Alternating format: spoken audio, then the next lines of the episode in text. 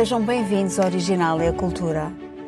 O ódio espuma, a preguiça se derrama, a gula engorda, a avareza acumula, a luxúria se oferece, o orgulho brilha, só a inveja se esconde. Assim são os sete pecados mortais e capitais, segundo o jornalista e escritor brasileiro Zuenir Ventura, no livro Inveja, Mal Secreto. Por que razão são estes os pecados maiores e não outros? Onde moram? Hoje vamos falar desses pecados mortais. Acompanham Dulce Maria Cardoso, Rui Vieira Neri e Carlos Filhais. O filme Seven, de 1995, realizado por David Fincher, passa-se na cidade de Los Angeles em sete dias, nos quais dois detetives investigam crimes. Entram na mente sinistra de um serial killer que tem como alvo pessoas que acredita representarem os sete pecados mortais. Vamos ver a apresentação do filme. These things you see. You have to wear blinders sometimes. Most times. Detective William Somerset is looking for a way out. You're retiring. Six more days and you're all the way gone. So how long have you lived here? Too long. Detective David Mills is looking for a way in. We'll be spending every waking hour together from now until the time I leave. I'll show you who your friends and enemies are. Look, I've worked homicide for five years. Not here. Now, Ladies and gentlemen, we have ourselves a homicide. they're caught in a game No fingerprints and no witnesses of any kind. Nope. About the only thing we know about that guy right now is he's totally insane. where the price of sin is death. There are seven deadly sins. Gluttony, You're going to come take a look at this. greed, No one touches anything. sloth, wrath, pride, lust, and envy. Seven. You can expect five more of these. Body was found on Tuesday morning. I hate this city. We're gonna get who did this. This will be the very definition of swift justice. There are two more bodies, two more victims. This guy is methodical, exacting, and worst of all, patient. He's laughing at us. he had a gun. He's two murders away from completing his masterpiece.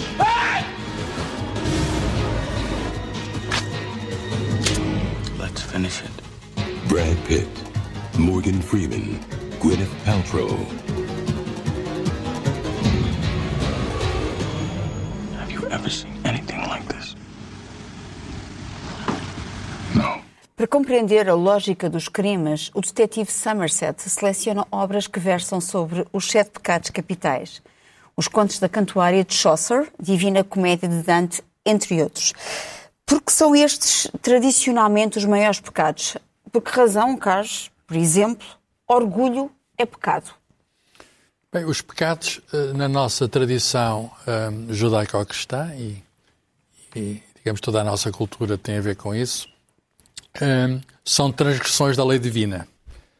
Eh, de algum modo, as religiões, todas elas, de certo modo, mas, mas o cristianismo em particular, categorizam, digamos, os tipos de desejos, de pensamentos, palavras, atos e omissões que podem contrariar eh, Deus. E, e, e, de facto, eh, nós vemos essa lista de sete pecados aparecer a certa altura da história da Igreja. O, o autor foi o Papa Gregório Grande, o mesmo da música gregoriana, que havia já listas anteriores dos padres do deserto, mas ele categorizou em sete os pecados que são os elencados precisamente neste filme. A pergunta é boa, porque é que o orgulho aparece à cabeça? Porque é que o orgulho, enfim, é, é, porque é que o orgulho é assim tão pecaminoso? No, nos, nos, antigos gregos, o orgulho tinha uma dupla faceta. Aristóteles, por exemplo, achava até que o orgulho era necessário. O orgulho era uma fonte de virtudes, era até uma das principais virtudes, uma pessoa ter o orgulho daquilo que faz, chamada grandeza da alma. Mas ele distinguia de uma outra forma de orgulho, que é o orgulho excessivo, que é a, a palavra grega, ainda hoje usamos, é ubris. É, é digamos, a querer mais do que aquilo que é possível. e talvez por aí possamos perceber porque é que a Igreja vai tornar o orgulho, digamos, tão pecaminoso. O, o Papa Gregório Grande diz quando o orgulho, o rei todos os pecados, possuiu inteiramente um coração conquistado, entrega-o de imediato aos sete pecados principais. É a porta de entrada para os outros todos. A pessoa começa com orgulho, a certa altura já vai na gula, na luxúria, na inveja, por aí todo. Então, o que será então o orgulho nesta perspectiva, digamos, que a Igreja lhe deu? Deve ser, uh, interpreta desta maneira, deve ser uh, o homem a tentar, uh, a tentar conquistar o lugar de Deus quer dizer, a pôr-se num lugar que não é o seu. E por isso é que o, o orgulho é tão proibido. o homem, enfim, deve, deve, deve ater-se no seu lugar. Claro que o orgulho hoje eh, nós sabemos que tem outro conceito. Aliás, a palavra tradicional na igreja é soberba. Soberba. E orgulho, também há quem usa a palavra vaidade, e, e, nós sabemos hoje, olha, na psicologia chama-se narcisismo também, olhar para si próprio, mas nós sabemos uh, que tudo é uma questão de medida certa. É preciso hum. orgulho. Nós, hoje até a moderna psicologia chama-lhe autoestima. Claro. É preciso orgulho. Sem orgulho nós também não podemos viver. A questão é quando isso resvala para o excesso e a questão é que depende de cada um e, e é evidente, é sempre essa questão, onde é que está o pecado. E há muita dificuldade em dizer onde é que está o pecado. A, própria Igreja, uh, que não, não elenca hoje no Catecismo Oficial da Igreja Católica essa listagem dos sete, não está, porque é sete. Sete, porque é um número relativamente fácil de fixar. E é Se suportarem os, os dez mandamentos, são, é muito difícil de elencar. Sete coisas ainda, ainda fixamos. Portanto, sete foi convencionado, e havia mais do que isso. Foi... Mas, é um Mas ainda hoje a Igreja, também, é, ainda hoje a Igreja, não tendo isso no seu catecismo oficial, juntou coisas à lista. E hum. o, o Papa Bento XVI juntou coisas interessantes. Enfim, umas, enfim, que nós percebemos, tráfico de droga, etc., também é pecado. Mas ele juntou a poluição ambiental, que é uma Isso. coisa, portanto, isto de, de, de enfim, de, de, de estragar o ambiente também é pecado, embora seja um pecado bastante recente. A lista é interminável. Uh, pelo menos vai em 13. Não, mas esta, esta é engraçada, esta uh, uh, que o Carlos agora referiu, porque o Papa Bento XVI, que era um homem consabidamente conservador, eh, quando faz a lista dos novos pecados mortais em 2008, eh, junta a destruição do ambiente eh, e depois causar pobreza, a riqueza excessiva e a injustiça social e o preconceito o que, o, o, o, que revela uma, uma lucidez muito, muito grande. Também a manipulação genética, ou seja... A manipulação genética está nos novos pecados. É Exatamente. É, a pressa. A pressa. Que é, que é uma coisa curiosa, quer dizer, a precipitação, o, o desejo imediato de realização, sem ter em conta a avaliação de, de, de tudo o que está à, à, à volta. Tem a ver com o seu contrário, a temperança, não é? Exa exatamente. A reflexão.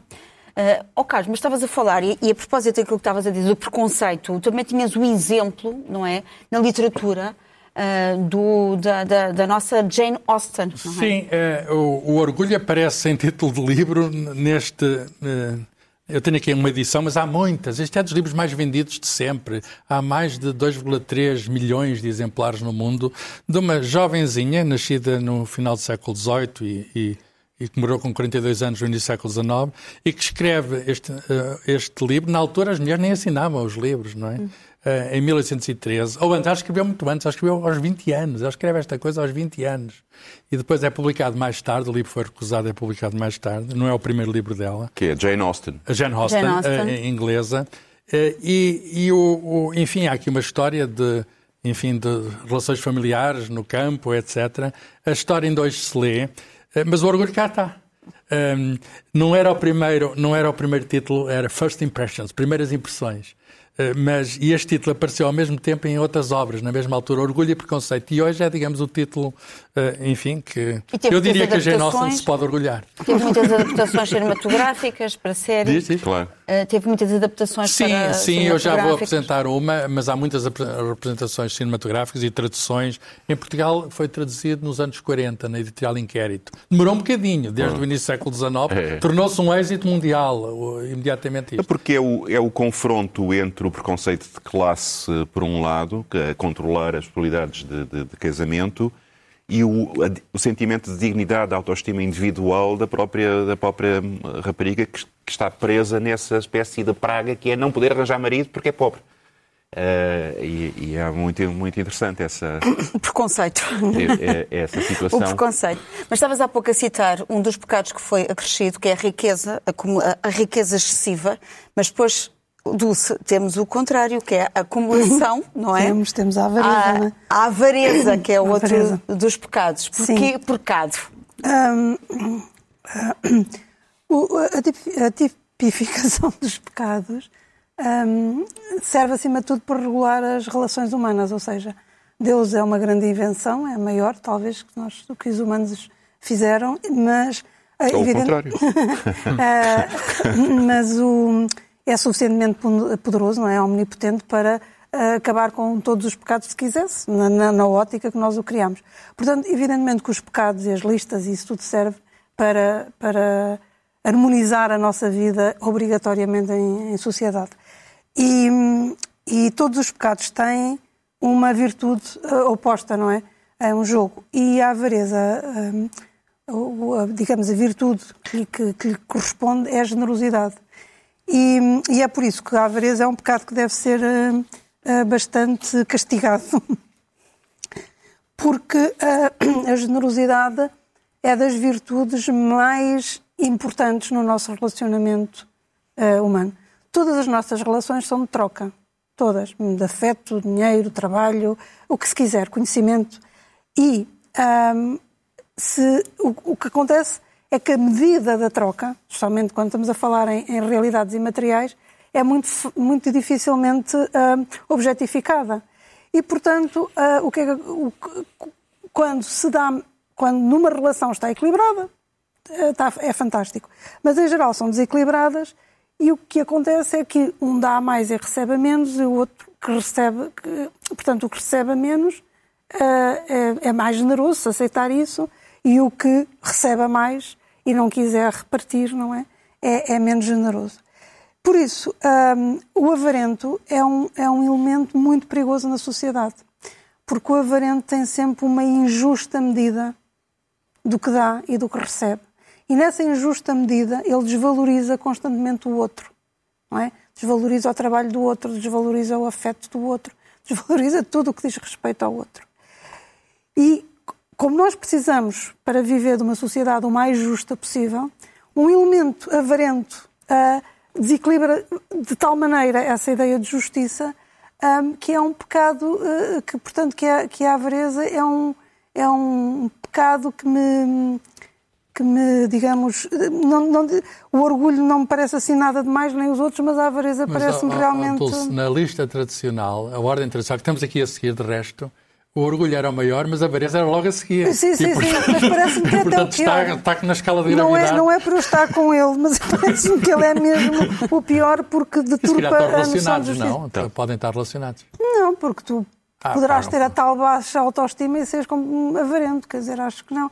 Poderás ter em má conta e, e, e, aliás, porque há uma coisa, porque eu acho que a pessoa generosa eh, é sempre, tem sempre a melhor conta do que a não generosa, porque, porque sente que, que, o, que o que tem para dar, seja trabalho, seja afeto, seja algo, está a mais, ou seja, que, que, haverá sempre mais. Portanto, será uma pessoa. Eu, eu não acho que tenha. Que estejam relacionados, ainda não, bem. Que, não, ainda não bem, acho que estejam senão... relacionados. E nós não falamos ainda dos castigos, não é? destes pecados, no caso da Divina Comédia do Dante, que o castigo para ah, a avareza. Há lugar para todos os pecadores. Há o, todos, o são as colinas de rocha, não é? Portanto, é aquela. Portanto, a avareza está ligada também com. está relacionada com a ganância. Uh, Deixa-me só, acabar, deixa só acabar de dizer uma coisa, é que na, na sobre, sobre, sobre, sobre a avareza, é que nós, neste momento, na, na, sociedade que criamos, somos todos avarentos. Porque, de alguma maneira, nós todos nos intitulamos a, a ideia de que, que, temos o que temos e que ainda precisamos de ter mais e que temos direito a mais. E, portanto, uh, quando olhamos para os outros lados do mundo, em que têm muito menos do que nós, não nos passa pela cabeça uh, dividir, ou então de maneira lá com aquelas coisas de caridadezinha e tal um, e de Até nas vacinas. E, exatamente. E, portanto, nós somos todos avarentos e voluntários. Quer dizer, quem, quem, Mas quem uns está mais do que outros, mundo... apesar de tudo, não é? Hum, quer dizer, nesta questão social, não. Nesta questão, nesta questão uh, mundial, se estou a olhar, há, há, nitidamente, aliás, o Carlos diz bem, os exemplos das vacinas, a que nós já vamos para vacinar os 30, não é? Principalmente aqui em Lisboa. e a maior parte dos países do, do dito terceiro mundo, que é uma expressão que detesto. Não há uma distribuição não tem- equitativa. Não, não, exatamente. Mas ao contrário da avarentes. avareza, há uma generosidade na luxúria, não é? Porque a luxúria É. se oferece, não é? Eh, bom, eh, Rui. gostava, ehm, de que é que nós falamos quando falamos de pecados mortais do ponto de vista doutrinal ou teológico? Significa que a Igreja diz que se alguém morrer eh, eh, na- na- digamos, na na- com estes, algum destes pecados na consciência e não o tiver confessado e não tiver expressamente arrep- arrependido e não tiver sido eh, recebida a, absolvição eh, de- depois dessa confissão, que está em pecado mortal. A sua salvação eterna está comprometida. O que é de uma, de uma severidade, é de uma gravidade enorme em termos doutrinais. Quer dizer, isso significa a minha outra vida está comprometida porque Se o inferno for como diz o Dante, estamos perdidos. pela, pela grande gravidade disto. É interessante ver eh, eh, que esta definição da oficial, estatutária dos, dos casos locais vem com uma das figuras no princípio do século, na viragem para o século VII, do, do Papa São Gregório Magno, ehm, que é uma das figuras mais associadas à afirmação da autoridade do papado, à organização da liturgia, à organização da, da- da disciplina da- da- de uma doutrina oficial, a ideia de dar corpo e, e com- e- e, portanto, há uma preocupação de legislação de coisas que, afinal de contas, se referem aqui. Referem-se a funções essenciais eh, da sobrevivência individual e coletiva que depois eh, a alimentação, a reprodução, eh, o descanso, o equilíbrio emocional, tudo mais, que depois têm associados, digamos, como estímulos para essa função, prazer. O que é que é, quando é que se transforma, quando é que uma função que tem associado um prazer se transforma num pecado? Quando se desequilibra e, e- e acaba por, se, por pôr em causa o, o, digamos, o, o balanço, o equilíbrio entre as várias funções. É da maneira como nós tantas vezes aqui temos fal- falado que não há direitos absolutos, todos os direitos têm que inter, inter controlar. E na, na- na questão do pecado é a mesma coisa. Portanto, a luxúria seria o quê? Seria a função da reprodução, essencial para a pessoa e para a espécie, eh, que tem associado uma dimensão de prazer, é? E quando de repente essa procura do prazer eh, se transforma num valor absoluto, eh, põe em causa todos os outros deveres de solidariedade e todos os outros deveres de respeito pela dignidade humana, e é aí que, que- que- que entra.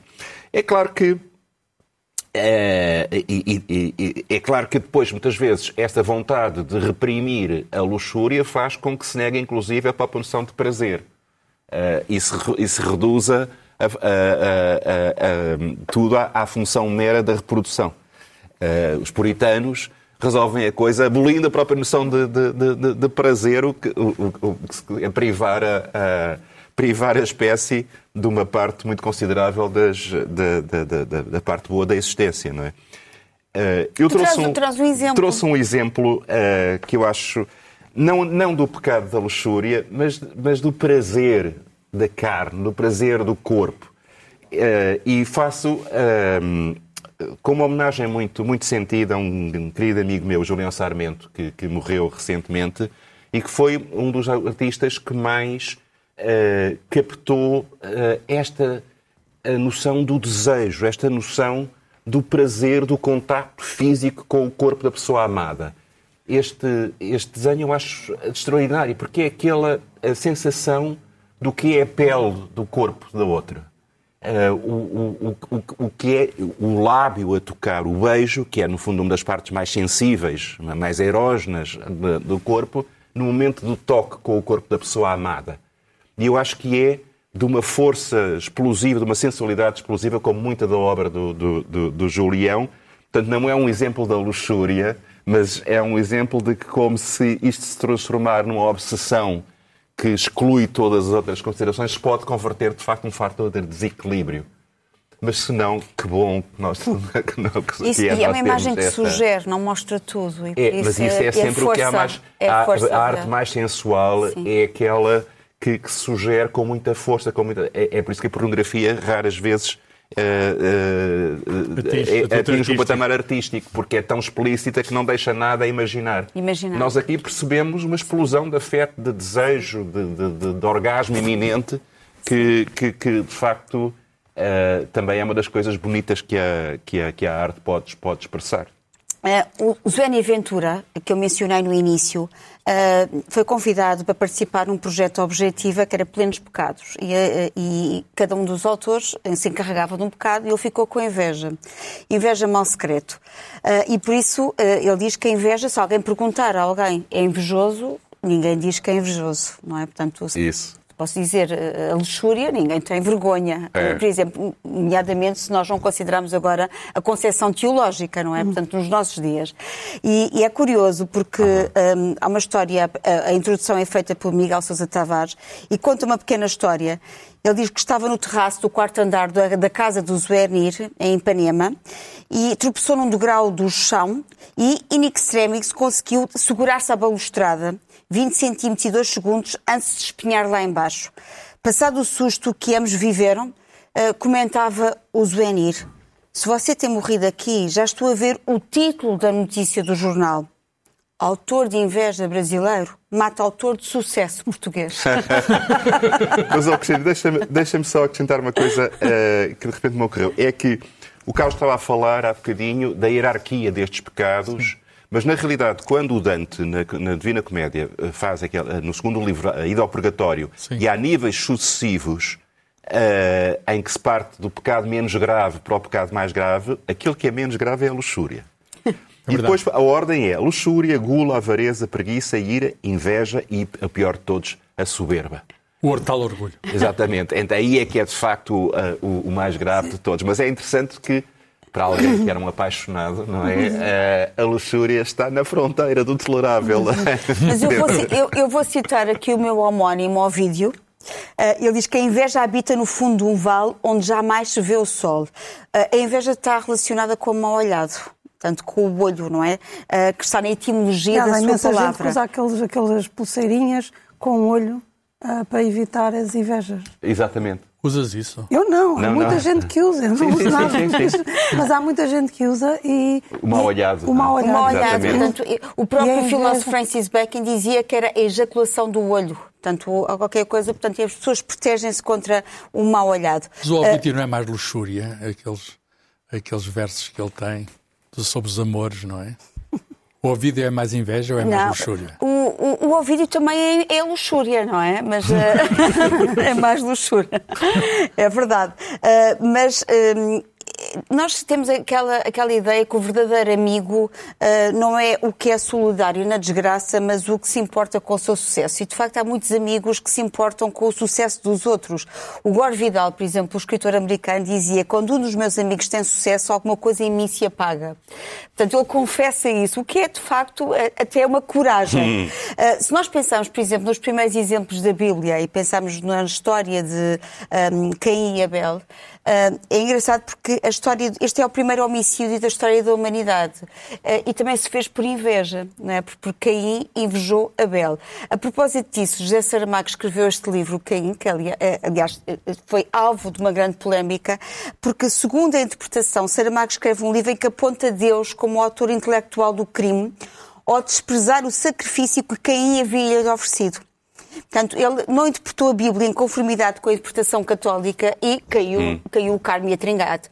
Aliás, o Saramago depois comentou na altura, isto é um fartar vilaneja. Ele já tinha tido a experiência do Evangelho com Jesus Cristo, de maneira que já estava habituado um pouco a estas reações. Mas, de facto, ele diz que a história dos homens é a história dos seus desentendimentos com Deus. Nem ele nos entende a nós, nem nós o entendemos a ele. Tem Portanto, dias. É, e a pergunta que se faz... Connosco. Não, e a pergunta que se faz é porque é silêncio de Deus diante da morte dos inocentes, não é? Portanto, uh, de facto, Abel, o inocente, acaba por morrer e uh, não há um castigo depois para Caim. Uh, portanto, será esta a história da impunidade. Nós temos muitos exemplos na literatura, o caso de Otelo Iago, não é? A tropeza de, de Iago. temos também o caso do Salieri, no filme Amadeus, não é? Que hum. todos nós acompanhámos. Todos os pecados aparecem em todo lado na literatura. E é, e é, é verdade, mas eu queria também chamar a atenção para um filme eh, que eu gosto particularmente, é um filme que sempre me tocou, de 1950, que é All About Eve. Um, e que conta a história de uma atriz, a, a Margot Channing, eh, que é uma estrela de, de Broadway, que depois eh, começa a ser ensombrada por outra personagem, que é Eve, a Eva, não é? Ah, que entra em cena para a destruir. E vamos ver só um pequeno excerto. For distinguished achievement in the theatre, the Sarah Siddons Award to Miss Eve Haring.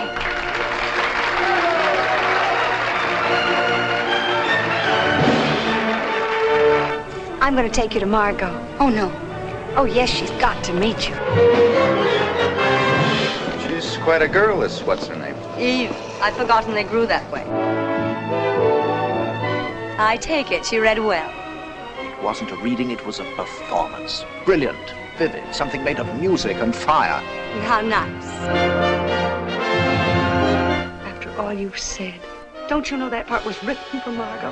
It might have been 15 years ago. It's my part now. You're quite a girl. You think?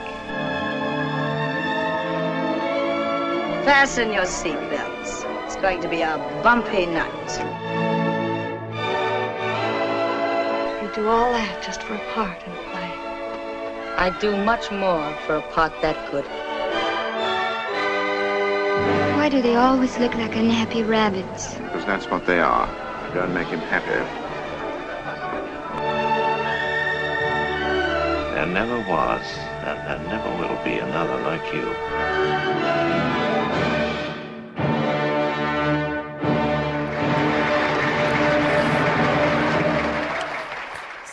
Na verdade, há muitas Evas no caminho, não é? Que acabam por surreticiamente destruir a vida do outro, porque a inveja não é só o cobiçar o outro, é tentar destruir, não é?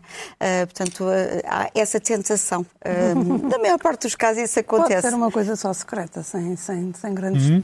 Pode ser só secreta, sem grande destruição ao outro. Aliás, o invejoso é o que sofre mais, não é? Portanto, O invejoso é que sofre bastante. É- é- há uma diferença entre inveja e eh, sentido de competição, que é, que é Sim, sim, é sim. di- é diferente. O, o- o- o querer eh, ter uma marca melhor na, na corrida do que o, aquilo que o recorde anterior Não não, é é, inveja. não é inveja, é, Mas- é uma ambição Mas em legítima. não é? Portugal a palavra um ficou no- na última dos Lusíadas. É a última palavra dos Lusíadas. E É verdade. Deu-lhe um papel especial na literatura portuguesa. E por que razão será, não é? Aliás, é sempre mencionado. Muitas vezes eh, dizemos os portugueses são invejosos, aliás, como os próprios brasileiros dizem, os brasileiros são invejosos. Ah, quer dizer, há Somos sempre o todos. perigo das generalizações, não é? São Sim, os humanos, os humanos são invejosos, o que é natural, não é? Se os outros têm, é preciso a tal dose de generosidade para não querer o que o outro aparentemente tem ou, ou lidar bem com isso. É preciso uma grande estatura moral para, para tu lidares bem com o sucesso do outro. Mas essa É coisa de falar de grupo é engraçado, porque o pecado é individual, mas nós associamos alguns destes pecados, digamos, a grupos. Eh, Por exemplo, o orgulho é uma questão, muitas vezes, de identidade de um conjunto de pessoas, de uma cidade, de um país, de uma região, até do género. Por exemplo, nós vemos hoje a palavra orgulho ser usado como, digamos, cimento de identidade. No caso Claro. do LGBT, por exemplo, é muito nítido. Gay pride. E, portanto, aí, digamos, é a afirmação de uma palavra que era usada como pecado, mas como afirmação, como afirmação coletiva. E, portanto, eu não sei até que ponto uma pessoa pode. Mas eh, Camões, depois no final dos Lusíadas, fala também no gosto da cobiça, da cobiça, da rudeza. E, portanto, austera, apagada e vil tristeza. Ele também se sentia muito hum, Sim, e a glória de mandar é orgulho. Glória de mandar. A glória de mandar é orgulho. Aquilo está cheio de pecados, os Lusíadas.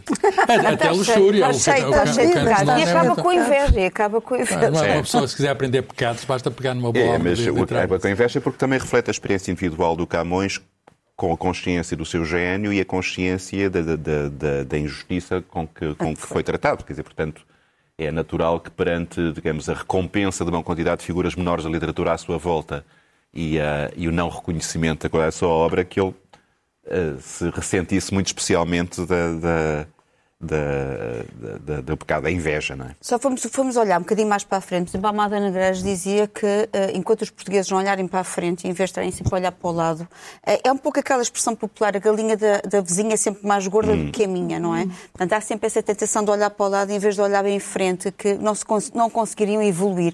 Mas isso também tem a ver com todos os povos e, portanto, nós costumamos também corporizar essa, é. esse mal é nós, mas é o mal Mas nos que, povos mais pobres, em geral, quando... Uh, o ser humano. Uh, no, assim. nos, nos, países menos ricos, em que a, a, disputa da riqueza acaba por ser mais violenta, também uh, estimula muito essa. Mas depois é, há outras coisas é. para invejar, por exemplo, nos Estados Unidos, que se calhar em relação aos bens materiais não, não, não é tão invejável, porque é mais facilmente, têm mais facilmente acesso, tinham um maior número de pessoas, mas depois invejam, por exemplo, coisas como a beleza, a beleza, hum. não é? Agora também já nem, já nem se vai invejando muito por causa do cirurgião plástico, mas e, antes invejava-se muito, por exemplo, que era uma coisa absolutamente gratuita de quem a possuía e os outros que não a possuem e que não podiam fazer nada invejavam muito. Portanto, aliás, os, os, as, as, manifestações de inveja que eu conheci na minha vida, que vi, foi mais em relação a isso. Quando se, quando se é novo e anda na escola, de miúdas muito bonitas, não é? E como as outras menos bonitas olhavam para elas. E, e portanto, isso é, é o que eu digo, é uma, uma, faz de alguma parte maneira. do ser humano. Exatamente, ser é humano, não é? E aquilo que, não é, não, aquilo que é humano não nos deve ser estranho, não é? Como, por exemplo, a gula. A gula, a gula engorda. É muito humana. Uh, a gula é muito humana. A gula é muito humana. Uh, houve um tempo em que nós éramos caçadores-coletores. De modo que não era, não havia supermercados, não havia frigoríficos. Quando era hora de comer, era hora de comer. Tínhamos de saciar, uh, porque não se sabia quando voltava a haver. E isto ficou com traços biológicos. Quer dizer, os nossos mecanismos de saciedade que existem, mas são ao retardador. Quer dizer, quando avisam já é demasiado tarde. Temos todos tendência a, a comer, a, digamos, demais, principalmente quando é bom, não é? Então, no século XIX há, digamos, a, a, descoberta da gastronomia, que é uma coisa que nasce em França. A palavra até é nova nessa altura. Uh, aparece até num poema, a palavra gastronomia. E então, quando a cozinha é boa, uh, digamos, a gula, uh, o pecado, digamos, exerce. E, e é, é muito interessante uh, que a Igreja tenha incluído, um, digamos, também na lista. Quer dizer, e, e, e, a questão é, a questão é, até quando é que uma pessoa está a ser goloso? Tá? Eu tenho uma, uma história curiosa, enfim, sabem que os padres não podem dizer os pecados. É uma coisa que há. Mas uh, podem dizer aquilo que não é pecado, não é? Se não for pecado, não. E então eu conheci um dia um, um padre muito jovem que estava, que estava na Alemanha, até padre português estava na Alemanha e estava a, a aprender alemão. Nem sabia muito bem digamos, ainda ao vocabulário alemão. E ela, uma senhora, foi-se lá confessar e, e, disse qualquer coisa que ele não percebeu o que é, mas absolveu, não há hum. problema nenhum. Uh, pensou, enfim, a senhora está arrependida. E ele foi logo ao dicionário a ver o que é que ela tinha feito. E então, e traduzido em português, dava qualquer coisa como de penicar, que é uma essência de gula. que, que é uma essência de gula. Então, é pecado de penicar. Eu acho que é um exagero. De penicar é muito bom. A pessoa tem um apetitezinho. E, portanto snackzinho na televisão. Que muitas vezes se transforma num de penicão, não é? Eu já não usava este verbo de penicar há muito tempo, mas há outra palavra que é concupiscência. Concupiscência, isso é e essa aí também se usa isso é do capítulo luxúria. Exatamente, é, também para a comida. Aliás, os dois estão relacionados. E a concupiscência é, de facto, uma coisa mais interdita, não é? Tu, tu, tu, falaste de um... Você trouxeste um livro que é a Fisiologia do Gosto do Briat Savarin. Sim. Que, que é, é, muito interessante esse livro, porque ele tenta fazer, eh, eh, de algum modo, eh, domesticar a gula, quer dizer, dizer, digamos, o prazer da boa comida. E, e, é uma espécie de Bíblia, digamos, da gastronomia. Tornou-se é um livro do início do século XIX e tornou-se uma Bíblia da gastronomia. Mas há uma coisa importante que ele diz, que é preciso saber comer. Que é preciso saber comer. Portanto, e, e a gula o que será? Será o desregulamento de, do comer. Quer dizer, aquele excesso que até sabemos hoje prejudica a saúde, que é evidente. Nós hoje, olha, é uma coisa muito engraçada que nós hoje temos uma maneira de medir a gula eh, internacional, que é medir o índice de massa corporal, claro. que está a crescer no mundo. A obesidade está, a medida para esse índice está a crescer no mundo. E os psicólogos, curiosamente, também têm medidas para o, aquele outro pecado que eu tratei, que é o orgulho. o índice de narcisismo pode ser obtido através de inquéritos psicológicos. E não é que estão as duas coisas a subir no mundo. É, o índice de massa corporal e o índice de narcisismo são duas mundo. coisas que estão em É ascensão. Numa parte do mundo. Estão, numa- estão a subir numa parte do mundo. Não Sim, é sim, estes inquéritos são feitos onde onde há pessoas que... Das sociedades ocidentais. Exatamente. Exatamente. É uma Mas, parte mas esse autor, e isso tem a ver também com a ciência, diz que a descoberta de uma nova receita faz mais pela felicidade do género humano do que a descoberta de uma estrela. É, e, e, dá, Não sei se concordas com Não, mas isso. o, o Não, prazer da tem razão, gastronomia não é? As não estrelas é. Michelin juntam as duas coisas. O prazer da gastronomia não, não, não, não faz parte do pecado da gula. O pecado da gula é o, é o capítulo, é o passo a É- é o seguir, passo a não seguir, é? é passo e até tem mais a ver com a, com a quantidade do que, do que com a, a- a- a qualidade. Não é? o, o, o ser bom gourmet não é em si mesmo uma coisa pecaminosa. A, o- o- a- a pessoa que não para de comer que é, é, o- é- é mais o É o gula, não incontrolável. É, é descontrolo, mas, não é? o- Mas o descontrole também nos leva à ira, não é? Pois é, ir é um pecado, é um pecado muito. hum, hum, quer dizer, não devia ser pecado. é um pecado errado. Hum, Da cólera. é, exatamente, porque. A raiva. A raiva. Porque não- a raiva já não, a ira, estou a falar da ira, porque a raiva já é uma coisa mais secreta, mais. eh, que já mói muito, não é? Ah, mas a ira, uma reação irada, hum, em primeiro lugar, é, porque normalmente é provocada, ou seja, não há um irado, uma pessoa não, não, não- do nada não, não fica irado. Portanto, normalmente é uma reação a um comportamento do outro que, que é ofensivo ou que a pessoa julga que é ofensivo.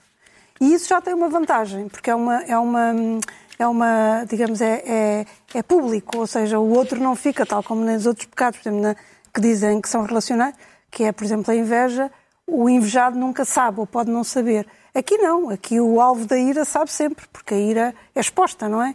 E isso também por si só já é uma vantagem. E, e depois também é transitória, portanto não há é impossibilidade, enquanto se pode ser guloso para sempre, ou, ou, eh, de- de- não se pode estar irado sempre, portanto já, já é uma vantagem. Portanto eu não estou a ver assim, eh, não estou a ver um problema muito grande com a ira. Até porque o, oposto da ira A é ira a paciência. também o e eu não gosto nada da paciência. Não, o problema da ira é essa expressão Já, do ódio. é, já vou dizer, já, já vou lá chegar. Não, mas já ia lá chegar. Portanto, neste, neste assunto assim, em geral, não há grande, grande problema com a ira. Até pode ser servido de gatilho para, para ahm, resolver uma injustiça. Ou seja, se tu vês uma coisa mal feita, deves agir ah, de forma violenta quando é essa coisa mal feita. O problema aqui, mais uma vez, é a dose da violência e ah, a ideia de justiça ou não do que está bem ou mal feito. Porque, evidentemente, que se agirmos de forma irada contra uma coisa que não reconhecemos como. um- e que é injustamente reconhecida, eh, pronto, ca- calhamos, no, calhamos num- num- numa injustiça muito grande. Portanto, não, não me parece que a ira seja um grande, pecado, um grande pecado, a não ser esse, de uma situação injusta e de o ódio ser eh, potencialmente contaminado. E não temos direito ao ócio, Rui? Pois, é, é, é, digamos, um traço, um traço comum a, a todos estes, estes pecados é aquilo que, que, que eu comecei por dizer, quer dizer, uma coisa é a função ah, essencial que está em causa e, por extensão, o prazer legítimo que, esse, que o exercício dessa função pode trazer, outra coisa é o salto em frente para uma, um, digamos, um desequilíbrio eh, na, na, na fixação nessa, nessa função.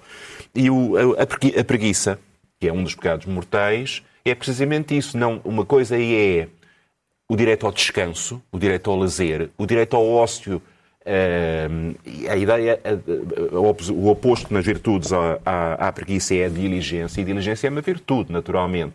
Mas a existência humana não pode ser feita exclusivamente de diligência, tem que haver algum momento de distensão, de, de- de- eh, do, do prazer, da, da contemplação, da, da, da- da inatividade.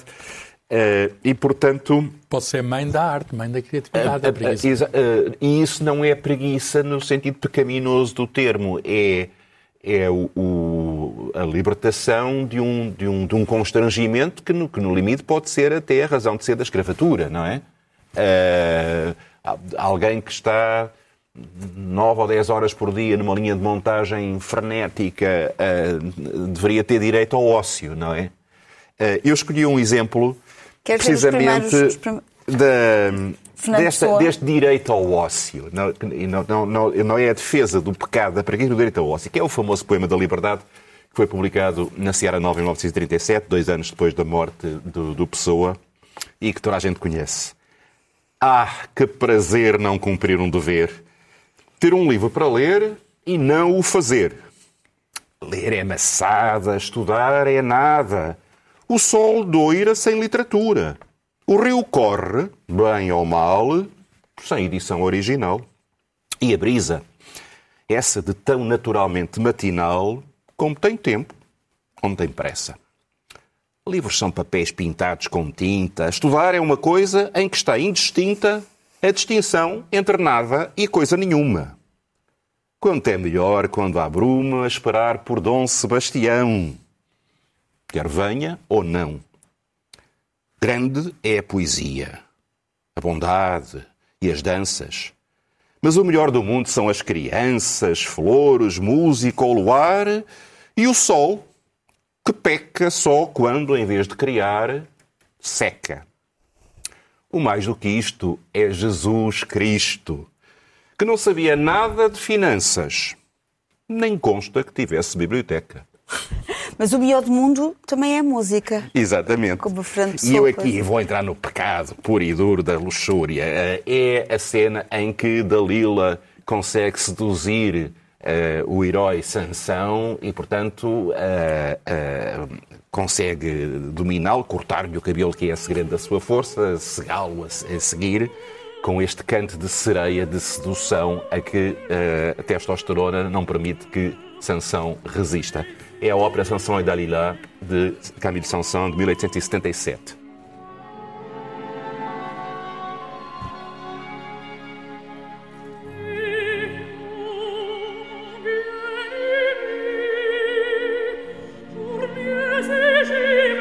Foi o original, é a cultura.